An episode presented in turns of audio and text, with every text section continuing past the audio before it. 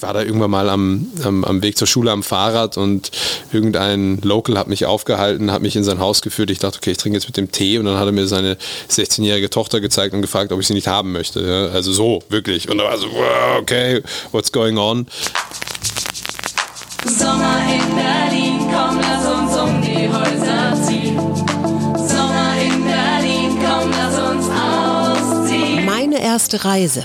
Promis berichten, wie das war das erste Mal ganz alleine in der Welt. Ohne Eltern, ohne Lehrer, ohne Aufpasser. Meine erste Reise. Das Sommerspezial des Mutmach-Podcasts von Funke. Und heute mit dem Trendforscher Tristan Hawks.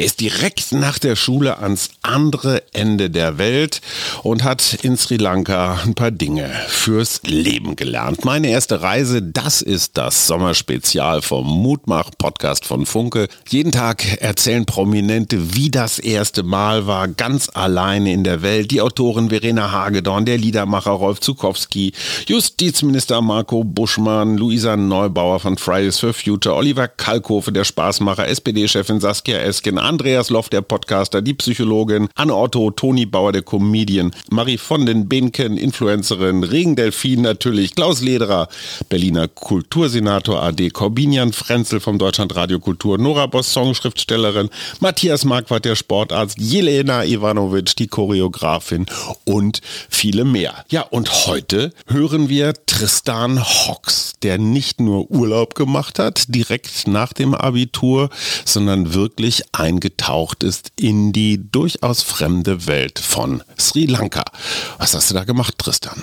Ganz alleine mit 19 nach dem Abi in Sri Lanka. Ich wohne ja in Österreich und da haben meine ganzen Freunde noch entweder Wehrdienst oder soziales Jahr machen müssen. Ich bin kein österreichischer Staatsbürger, war aber sehr schnell sehr genervt davon, dass alle weg waren und keine Zeit hatten und habe mich deswegen dazu entschlossen, selber irgendwo in die große weite Welt rauszugehen. Klang auch ein bisschen besser als meine ganzen Kumpels, die irgendwie in Krankenhäusern arbeiten mussten als Sanitäter und so und war dann da unten, um Englisch zu unterrichten in so einer schönen, ja, wie man sich das vorstellt, so einer, so einer Schule dort.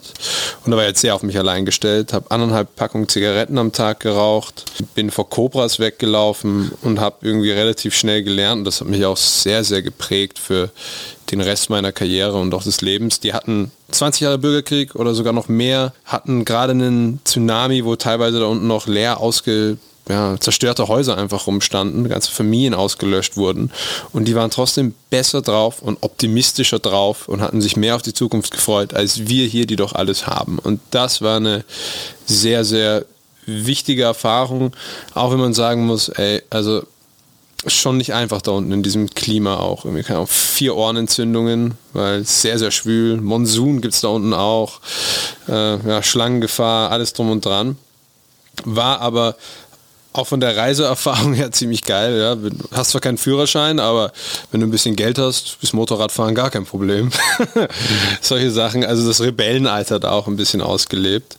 Ja, das war, glaube ich, meine, meine erste wirkliche Reise und vor allem war sie ganz alleine. Also da unten nicht mit dem Kumpel oder so, sondern einfach alleine da rein in die große, weite Welt, wenn man so möchte. Sicherlich auch aus diesem Gedanken ein bisschen. Ja, so ein bisschen aus dem, das kann ich jetzt natürlich im Nachhinein nur beschreiben, ein bisschen so aus diesem eurozentristischen Denken raus, mal schauen, wie ist es da draußen wirklich?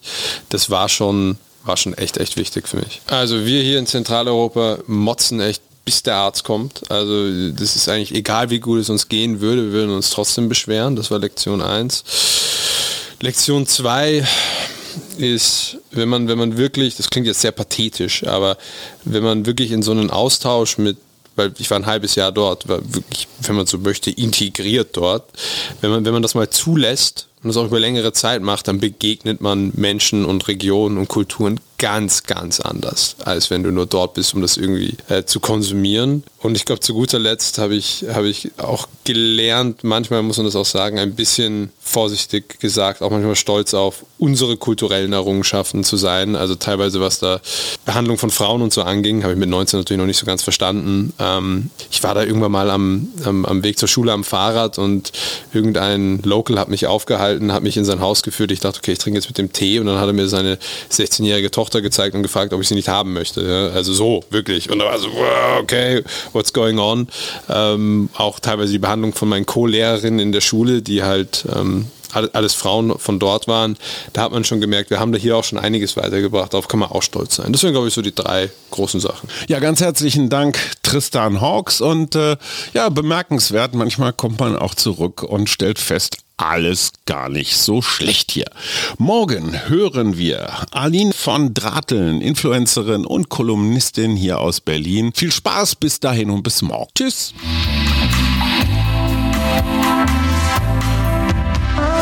Das war der Mutmach-Podcast von Funke. Unterstützt uns bei steady.fm, folgt uns auf Instagram oder hinterlasst gerne eine nette Bewertung. Wir hören uns.